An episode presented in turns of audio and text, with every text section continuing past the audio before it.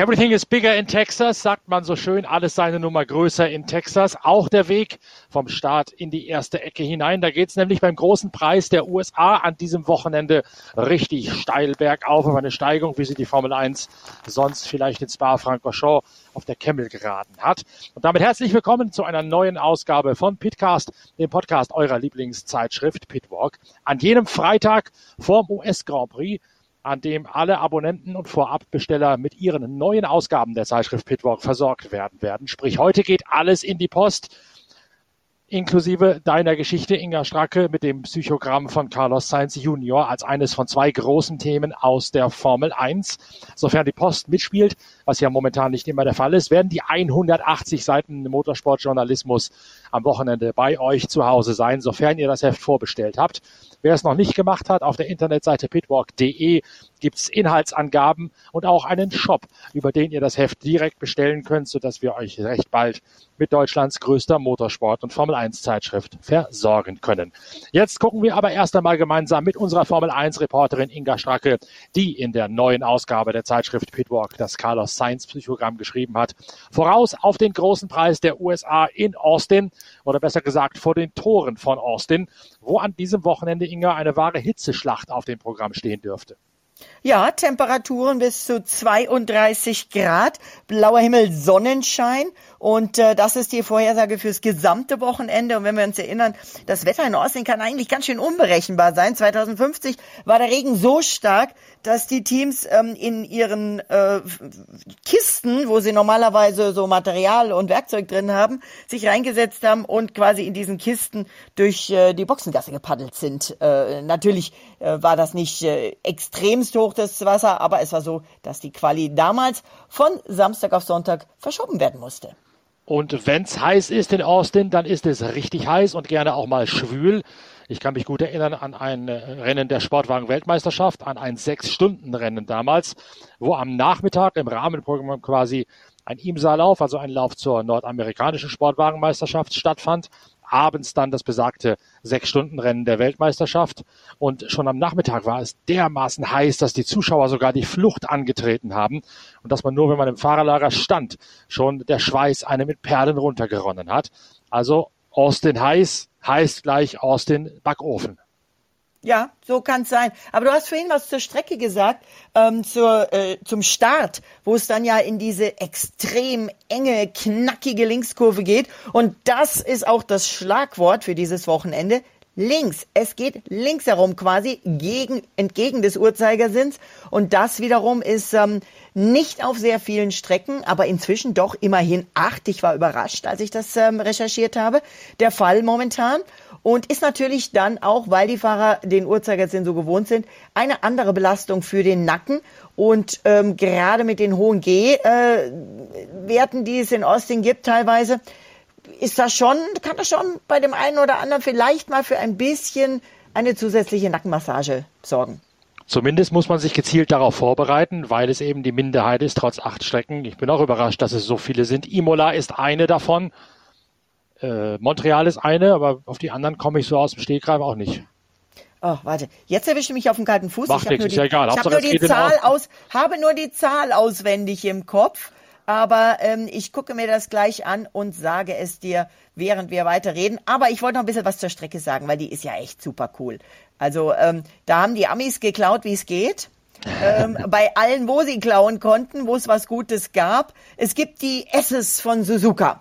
Es gibt die Kurve 3 bis 4, die an Maggots Backets in Silverstone erinnert. 12 bis 15 Motodrom Hockenheim. 16 bis 18 Kurve 8 Istanbul Park.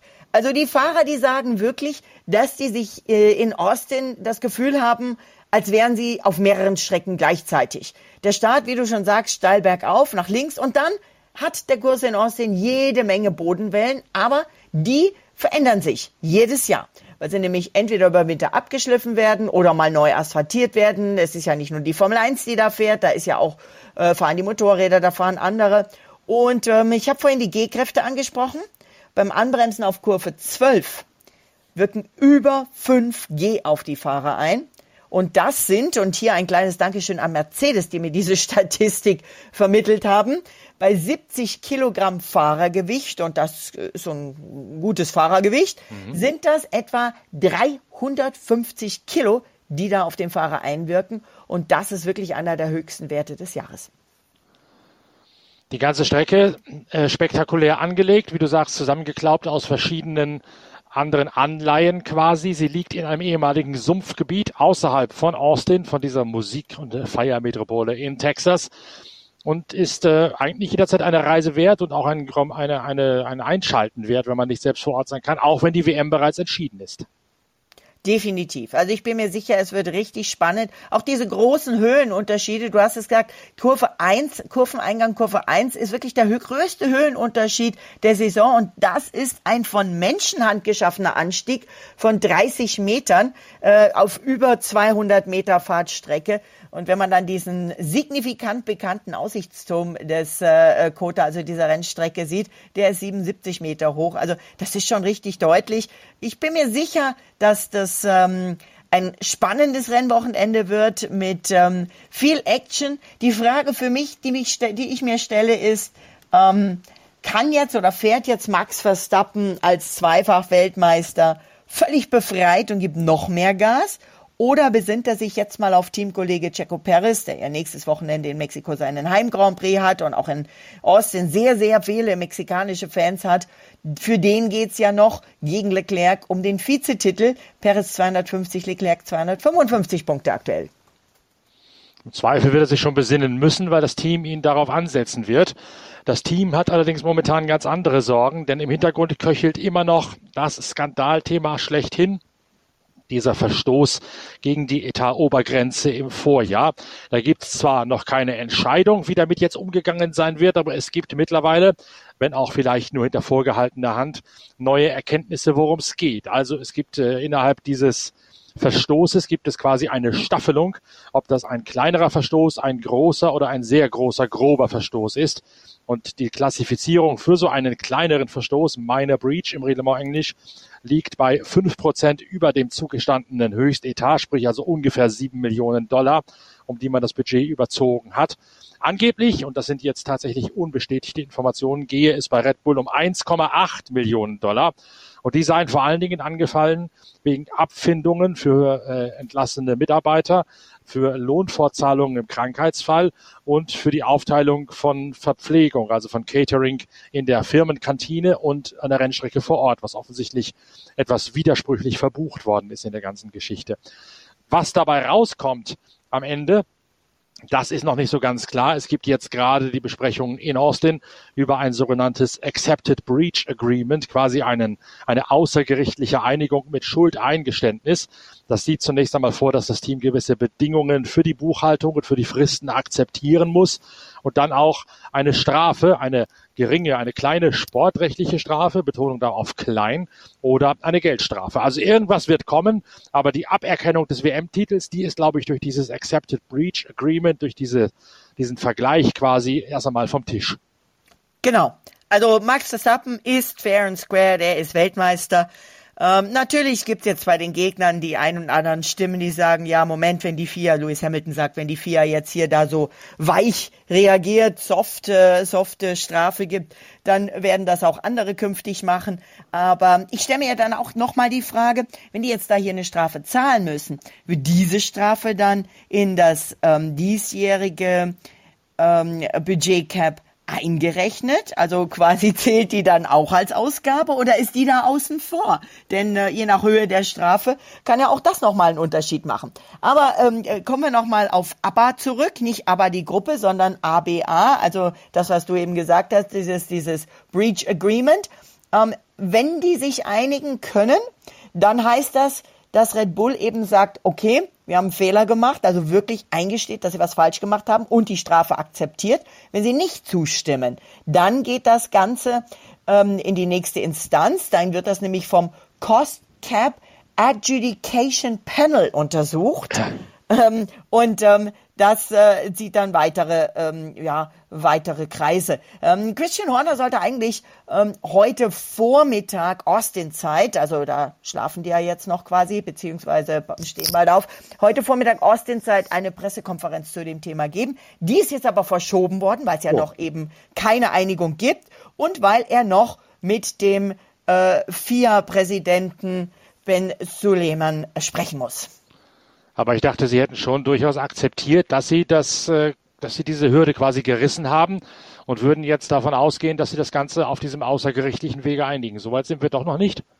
Also äh, die, die offizielle Einigung äh, ist, die muss quasi noch bestätigt werden. Und ich glaube, er muss eben mit dem FIA-Präsidenten sprechen und dann äh, denke ich, äh, ist der Haken drunter. Ja, also ähm, dieses, dieses aber, also dieses ähm, Accepted Breach Agreement.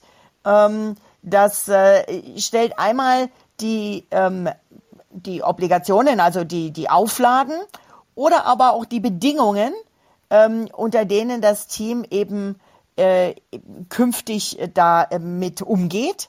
Es stellt auch fest ähm, einen Enhanced Monitoring, ein Enhanced Monitoring Procedure, also quasi ein verstärktes Monitoring. Das heißt, es kann durchaus sein, dass dieses Team dann künftig erstmal mehr auf die Finger geschaut wird, dass da noch mehr geprüft wird, wenn das einmal passiert ist.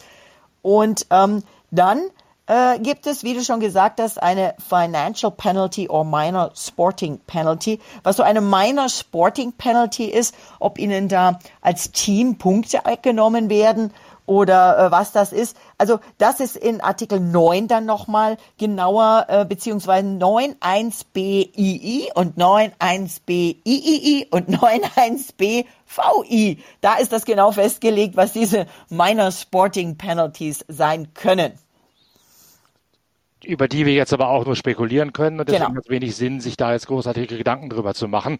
Auf jeden Fall, wie gesagt, es wird nicht zum Äußersten kommen, wo man dann am Ende gesagt bekommt, der Stand der Weltmeisterschaft wird im Nachhinein korrigiert werden und das ist ja mal die Hauptsache. In der Tat. Und deswegen kann Max Verstappen feiern. Und der arme Kerl, der hat ja auch gesagt, er konnte gar nicht zu ausgelassen feiern äh, in Suzuka, weil erstens ist er ja, das hat er uns ja verraten, dass er da gleich wieder ähm, heimgeflogen ist. Papa Jos war ja auch gar nicht mit vor Ort und er sagt, ähm, wir können jetzt noch gar nicht so richtig feiern, wir müssen uns jetzt konzentrieren, die Konstrukteursweltung für uns zu entscheiden. Das ultimative Ziel ist dieses Jahr beide Titel zu holen, haben sie ja letztes Jahr nicht geschafft. Aber, weil du sagst, er wird fürs Team arbeiten, diesen Konstrukteurstitel, den kann er natürlich auch für Red Bull entscheiden, indem er nur für sich fährt und für sich mehr Punkte holt, anstatt für den Teamkollegen so ein bisschen Klar. zu helfen.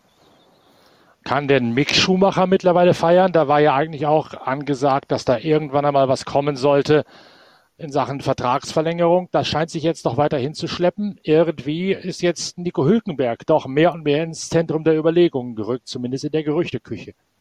Ja, Nico Hülkenberg und aber jetzt auf einmal auch Danny Ricciardo. Und ähm, ich mag den Günther Steiner sehr gern. Ich finde den lustig, ich komme mit ihm gut aus, ich kann gut, mich ihm gut unterhalten, er gibt mir tolle Interviews. Aber was jetzt und ob er das selber so macht oder ob das in der Presse, vor allem der britischen, so äh, rüberkommt, ähm, und es gar nicht so ist, das äh, kann ich jetzt nicht beurteilen, weil ich eben leider auch nicht in Austin vor Ort bin. Aber dass er jetzt hingeht, der Mick ist doch schon genug unter Druck. Der ist erst in seiner zweiten Saison, das ist ein junger Kerl. Die erste Saison war eine Corona-Saison. Die war unter ganz anderen Umständen. Die war mit einem Teamkollegen, ähm, naja, der nicht wirklich Teamkollege war, sagen wir es mal so. Und er hat gelernt dieses Jahr, er hatte Pech. Es ist aber auch auf Teamseite einiges schiefgelaufen. Ähm, ich sag nur, die, die Pokerstrategie äh, in Japan, ja, die sich negativ für den Nick ausgewirkt hat, da konnte er nichts dafür. Und jetzt hinzugehen als Team, Teamchef, zum einen immer wieder über den Nico Hülkenberg zu sprechen, dass der doch so toll sei und dass er, dass er äh, ihn so hochwertig ansehen würde. Und jetzt zu sagen in der Presse ganz laut, ja, der Daniel Ricciardo, das ist doch ein guter Mann, äh, der hat schon Rennen gewonnen, den, ähm, den, den finde ich klasse. Äh, wenn er will, soll er mich anrufen, so nach dem Motto, hey, call me maybe. Also äh, das finde ich nicht okay. Ist das ein reiner Poker oder ist das tatsächlich ernst gemeint, dass er Schumacher durch Ricciardo ersetzen würde? Das ist ja auch immer noch die Frage, würde Ricardo das mit sich mitmachen lassen? Also, so oder so. ich find's nicht okay, es ist nicht fair, sowas hält man für sich. Machen andere Teams auch. Du musst nicht diesem jungen Mick Schumacher, der ohnehin schon so unter Druck steht, hier noch mehr aufladen. Also ganz ehrlich, der muss ja Nerven wie Drahtseile haben, der Mick, um jetzt hier in Austin ins Auto zu steigen und irgendwas zu riskieren. Weil er muss ja Angst haben, wenn er irgendwo ein Risiko eingeht. Und das ist ja genau das, was ähm, ich in dieser von dir so schön und dank, dank mit dir dafür angesprochenen Psychostory äh, mit ähm, Carlos Sainz äh, geschrieben habe und rausgefunden habe habe. Das sagt der Carlos ja ganz klar. Wenn du unter Druck stehst, ob du nächstes Jahr einen Job hast oder nicht, und das geht jetzt hier bei ihm nur um normale Vertragsverhandlungen, nicht mit dem Zusatzdruck, dass hier einer noch ständig Salz in die Wunde streut und sagt, ja, der kann mich anrufen und der ist gut und der andere ist sogar noch ein anderer Deutscher, ja. Ähm, das ist ja auch noch mal was, da geht ja auch die deutsche Presse dann mit. Ähm, wenn du also, das sagt Carlos Sainz auch ganz klar, wenn du unter diesem Druck stehst, dann gehst du steigst du ins Auto und du gehst nicht so frei, unbefangen und ähm, heiß oder locker auf die Strecke, wie du es tun solltest, um an und teilweise ein bisschen über das Limit zu gehen, um eben dieses nötige Quäntchen rauszuholen, um besser als die anderen zu sein. Egal, was du für Material hast. Und das Material ist bei MIG leider dieses Jahr natürlich kein Podiumsmaterial. Definitiv nicht. Auch wenn Sie sagen, dass Sie nächstes Jahr mit dem neuen Sponsor, den Sie gestern bekannt gegeben haben, aufs Podium fahren wollen. Ich hatte ja gehofft, dass Sie bei dieser groß angekündigten Pressekonferenz, wegen der ich dich ja auch gebeten habe, den Podcast vielleicht ein bisschen auf heute ja. zu schieben, ne, dass sie da was zu Mix sagen. Aber nee, Pustekuchen ging nur um einen neuen Sponsor. Also äh, ist, ich bin ja jetzt echt zwiespältig, ob ich dem Mick wünschen soll, dass er zu unserem, ich sag mal, guten Freund, weil für mich ist er wirklich ein, ein, ein mehr als nur ein Teamkollege, äh, Team, Teamchef, den ich interviewe. Ich bin, ich finde den super nice, den Jost Capito. Ob ich ihm wünschen, ob ich dem Mick wünschen würde, dass er zu Jost Capito äh, zu Williams geht oder ähm, dass er seinen Vertrag bei Haas verlängert, aber dann bitte zwei Jahre, dass er mal einmal befreit fahren kann. Der ist ja schon äh, fertig nach seiner zweiten Saison mit den Nerven.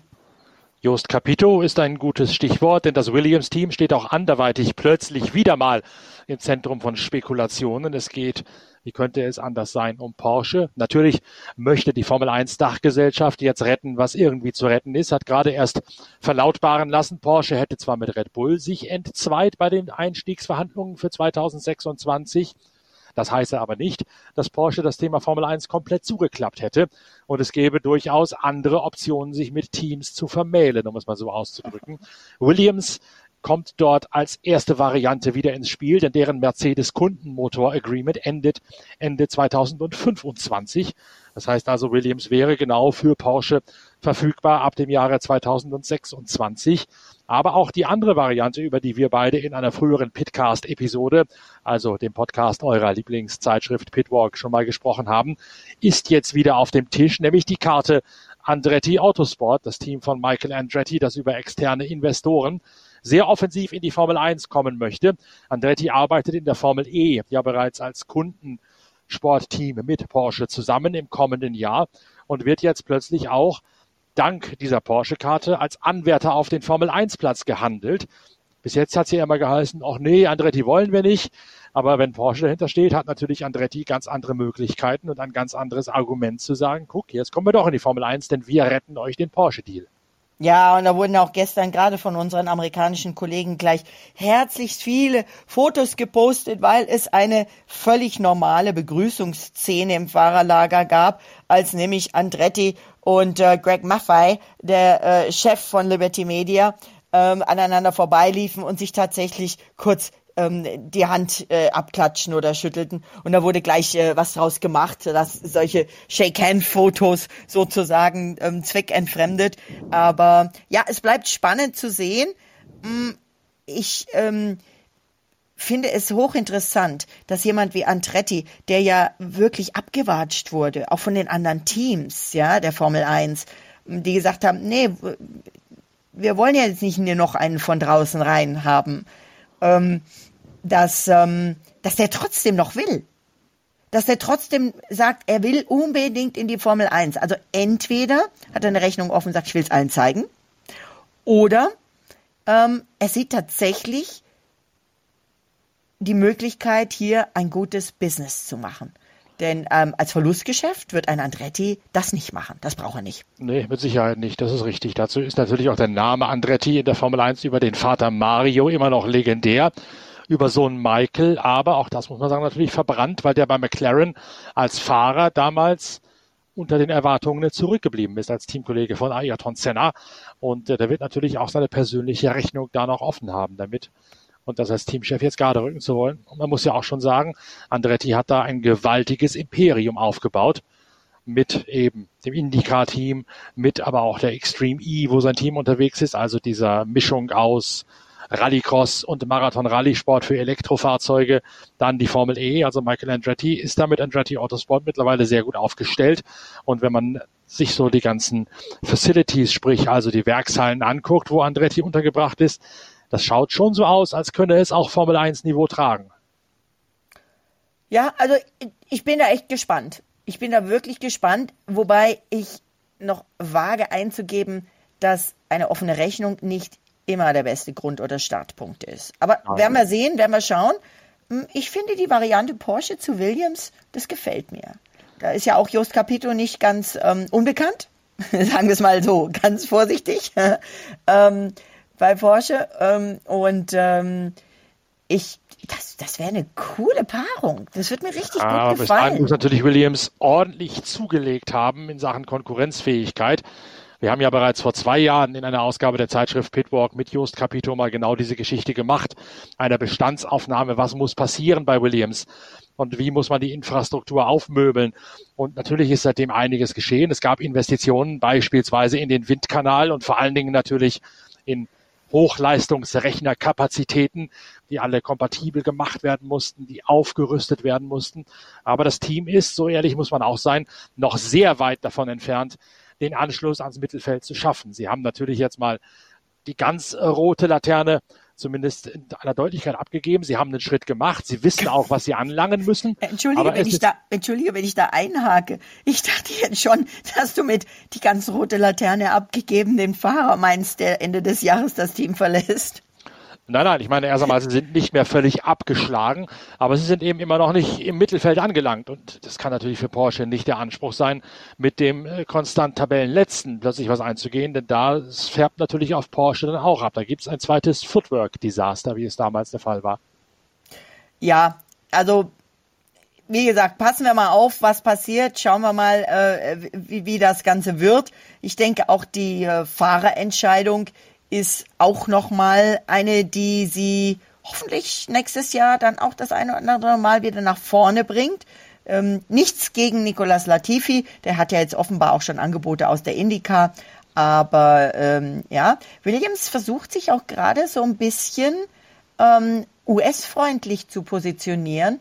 Denn ähm, in Austin selbst, leider nicht auf der Rennstrecke, aber in Austin in der Congress Avenue, Haus Nummer 800, steht ein Williams in einem richtig, ja, US-Design. Ein Design, was Haas noch nicht aufs Auto gebracht hat. Dieser Williams, der da steht, der ist wirklich über und über mit Stars and Stripes. Ähm, der sieht richtig stark aus. Also genau das US-Flaggensymbol. Der Hintergrund ist mir nicht so ganz bekannt, aber ich denke, das ist auch aufgrund von ähm, äh, Dorillion Capital. Das ist ja die amerikanische Investmentfirma ähm, und die äh, Williams gekauft hat und deswegen haben sie das wohl gemacht. Also sieht stark aus. Was gibt's sportlich noch zu erzählen im Hinblick aufs Wochenende? Äh, Red Bull ja wahrscheinlich der große Favorit. Mercedes hat einen neuen Frontflügel gezeigt. Die haben also nochmal eine erstaunliche Entwicklungsoffensive so kurz vor Toreschluss an den Tag gelegt. Natürlich ist jetzt der eine neue Frontflügel, wenn man draufschaut, bestenfalls äh, dazu geneigt, Kaffeesatz zu lesen. Man wird nicht sagen können, uh, dieser neue Frontflügel macht das Auto jetzt plötzlich um 0,378 Sekunden pro Runde schneller. Aber es ist zumindest mal ein deutliches Indiz, dass Mercedes bis zuletzt durchkämpft und auch ja im Hinblick aufs nächste Jahr ganz offensichtlich schon Schlüsse gezogen hat. Die äh, extrem schmalen, die wie geschmolzen wirkenden Seitenkästen werden der Vergangenheit angehören. Man arbeitet jetzt ganz offensichtlich einerseits an Leistungssteigerung für dieses Jahr, aber auch schon im Hinblick äh, zu testen, wie sich Neuteile für ein neues Fahrzeugkonzept im kommenden Jahr bezahlt machen werden. Ja, und es ist nicht nur der neue Frontflügel, an dem übrigens die neuen Turning Reins sehr deutlich zu sehen sind und auffällig sind. Es ist ein neuer Heckflügel und wohl auch der Unterboden. Also die haben ein richtiges Upgrade gebracht. Und ähm, ja, Lewis Hamilton ist immer noch sieglos und es ist seine erste Saison ähm, ohne Sieg bislang. Er hat jetzt noch vier Rennen Zeit und Gelegenheit und ähm, der ist richtig, richtig heiß, jetzt endlich zu gewinnen und vielleicht klappt's ja in Austin. Wird es reichen, um Anschluss an die Spitze zu schaffen? Red Bull wirkte ja doch in letzter Zeit schon so überlegen, dass die das mit der Mütze, wie der Franzose sagen würde, nach Hause fahren können. Mit der Mütze? Ja. Okay, den Spruch kenne ich noch nicht. Werden wir sehen. Ich denke mal, es wird spannend. Ich denke, also Charles Leclerc hat eine Kampfansage ausgegeben. Er hat gesagt, wir wollen jetzt bestmöglich abschneiden. Wir wollen jetzt richtig Gas geben. Und ähm, ich bin jetzt entschuldigt, ich war jetzt so ein bisschen außer dem, aus dem Konzept, weil mir noch gerade was ein, anderes ähm, untergekommen ist, was ich äh, eigentlich zum Thema, zum einen zum Thema Mick Schumacher, zum anderen zum Thema Williams noch gerade anbringen wollte. Dann mal los. Ähm, und zum Thema US-amerikanische Piloten. Der letzte amerikanische Pilot im Cockpit einer, eines Formel-1-Rennens war Alexander Rossi, Brasilien 2015 in Manor. Und dieses Wochenende fährt Logan Sargent. Der kommt, ist 21 Jahre alt, kommt aus Fort Lauderdale in Florida und hat mit dem Carlin-Team in der Formel 2 echt gute Ergebnisse gezeigt, ist Nachwuchsfahrer von Williams bereits seit 2021 und gibt dieses Wochenende eben heute beim Freitagstraining sein Formel 1 Debüt im Williams. Was ja eine ganze Menge anderer Fahrer auch machen werden. Das hier ist nochmal wieder ein Grand Prix, wo die Autos freitags anders besetzt sein werden. Ja, und das ist gut so. Es ist ja auch Pflicht und diese Pflicht finde ich gut. Allerdings hätte ich der Formel 1 dann mehr Trainingszeit gegeben. Ähm, denn äh, diese, die, je nachdem, wenn es eine neue Strecke ist und du hast einen jungen Fahrer, wie zum Beispiel bei Alfa Romeo, den Joe Guanyu im Auto, der muss ja diese Strecke auch erstmal kennenlernen. Wenn du jetzt eben im ersten Training das Cockpit einem anderen gibst, der jetzt eben äh, ein Junior ist, dann kann dein Junior, der dann das Rennwochenende bestreiten soll, die Strecke weniger kennenlernen. Da müssen wir vielleicht noch eine Lösung finden.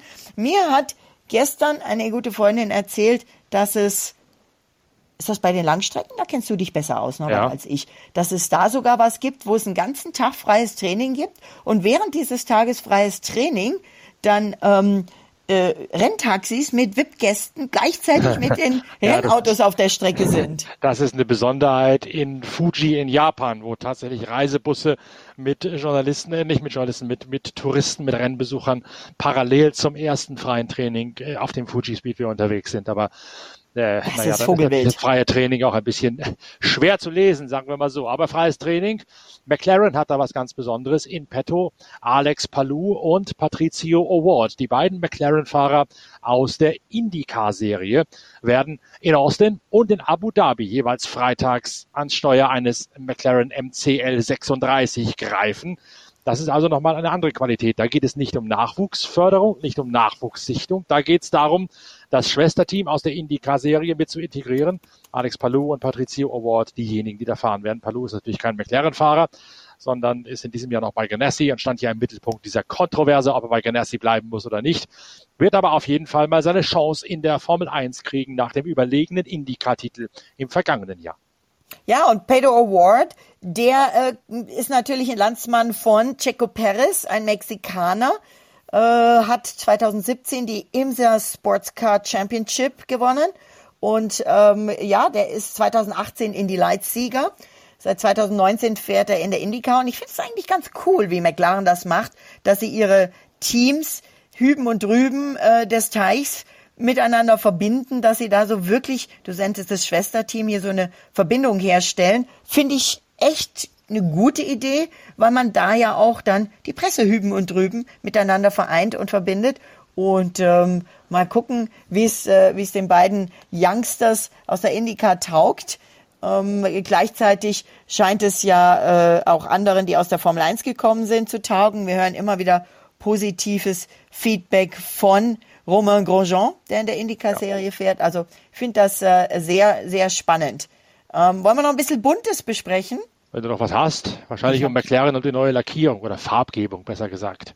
Auch das, genau. McLaren hat was, was wir eigentlich von den Fußballbanden kennen. Zumindest hat es mich daran erinnert. Ähm, die Fußballbanden sind ja inzwischen auch so verwirrend, dass man teilweise gar nicht mehr Spieler und Ball richtig sehen kann, weil ständig im Hintergrund großflächig flimmernd, flackernd ähm, die Werbebanner sich äh, digital verändern. Und das hat jetzt ähm, McLaren mit einem neuen Partner tatsächlich aufs Auto gebracht und auf den Helm. Das finde ich echt krass. Ähm, du siehst also, schaust dir das an und dann macht es flimmert so ein bisschen und zack, steht ein anderer Sponsor genau auf dieser Stelle, ähm, zum Beispiel auf dem Seitenkasten oder eben auf dem Kinnteil des Helms.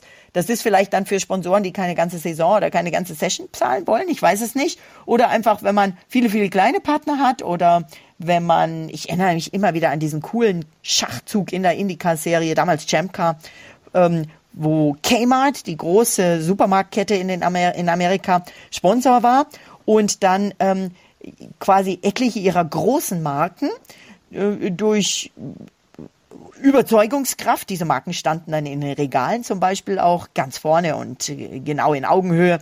Ähm, und diese Marken haben sich dann am Sponsoring beteiligt. Und dann war mal Kmart auf dem Auto und dann war mal die ähm, Cornflakes-Marke drauf, dann war mal Getränkemarke drauf. Also war ein cooles Konzept und vielleicht könnte McLaren mit ihrem flimmernden Displays das Ganze auch hinkriegen. Ich frage mich nur, was das wiegt. Denn ähm, Gewicht ist ja bei der Formel 1 auch immer noch so ein Thema. Und was dieses flimmernde, sicherlich hochempfindliche technische Display denn macht, wenn das Purpoising wieder anfangen sollte? Das ist auf jeden Fall mal eine berechtigte Frage. Beides sogar, aber es ist auf jeden Fall eine Methode, um sich zu lösen von dem Zwang, große Hauptsponsoren haben zu müssen. Denn die findet man in der momentanen wirtschaftlichen Gesamtlage der Welt wahrscheinlich nicht mehr für die Beträge, die man aufrufen muss, um glaubwürdig zu bleiben. Und so hast du halt die Möglichkeit, mehrere kleinere Sponsoren mit zu integrieren, ohne dass denen der Platz und damit auch letztlich die Sichtbarkeit in der Öffentlichkeit ausgeht. Also die Idee ist sehr, sehr clever und passt durchaus zum momentan herrschenden wirtschaftlichen Zeitgeist, glaube ich. Daniel Ricciardo passt auch zum wirtschaftlich herrschenden Zeitgeist. Der ist nämlich komplett ähm, ohne fossile Brennstoffe ins Fahrerlager ähm, einge, äh, eingezogen. Genau. Der ist, muss ich festhalten, sah echt stark aus er hat, er hat ja ein Fable für die USA, er hat ein Fable für Texas und er kann ja auch inzwischen den Texas Slang so richtig gut nachmachen. er hatte einen, so, so ein College Blouson, so sah das Ding aus, an und der war im Prinzip sehr, sehr laut äh, in den Farben und im Stil der amerikanischen Flagge. Dazu hat er einen Cowboy-Hut an und wie die Cowboys eben auch so, die haben doch immer so einen Zahnstocher da rechts ja. aus dem Mundwinkel hängen, ja. Ähm, und das hatte er alles, ja, damit war er durchgestylt und ritt tatsächlich auf einem ähm, Western Pony ins Fahrerlager ein und durch das Fahrerlager. Neben ihm lief einer, der klimperte auf der Gitarre, irgendwelche Country-Songs und Ricciardo sang mit und schnippte mit den Fingern mit. Und jetzt kommt der Knaller. Dieses Western Pony hatte einen Formel 1 Pass um den Hals, wo Mac Horse drauf stand. Mr. McHorse hieß es, glaube ich. Also er weiß sich schon in Szene zu setzen, auch wenn er letztlich momentan keine Chance zu haben scheint, im nächsten Jahr der Formel 1 zu bleiben. Ja, außer er ruft ähm, Günther Steiner an. Günther Steiner an, wobei wir jetzt ja. wieder bei der Schumacher-Saga wären und die werden wir nicht mehr aufgelöst bekommen. Um die kümmern wir uns also, würde ich sagen, am Montag in der Nachbetrachtung des großen Preises. Vielleicht gibt es dann ja sogar mal einen O-Ton von Mick Schumacher, den du dir organisieren kannst, um dann auch ein bisschen mehr Licht ins Dunkel zu bringen. Jetzt lassen wir es bewenden bei dieser Vorschau auf den großen Preis von Austin in Texas. Inga, vielen Dank, dass du dabei gewesen bist. Freut euch alle da draußen auf die nächste Ausgabe der Zeitschrift Pitwalk, so ihr sie abonniert oder direkt vorab bestellt habt. Sie geht heute noch in die Post. Wenn die Post mitspielt, dann ist sie bereits am morgigen Tag druckfrisch bei euch im Briefkasten. Und wir hören uns am Montag wieder mit der nächsten Ausgabe von Pitcast, dem Podcast eurer Lieblingszeitschrift Pitwalk. Bis dahin schön, dass ihr dabei gewesen seid. Bis bald, euer Norbert Okenga.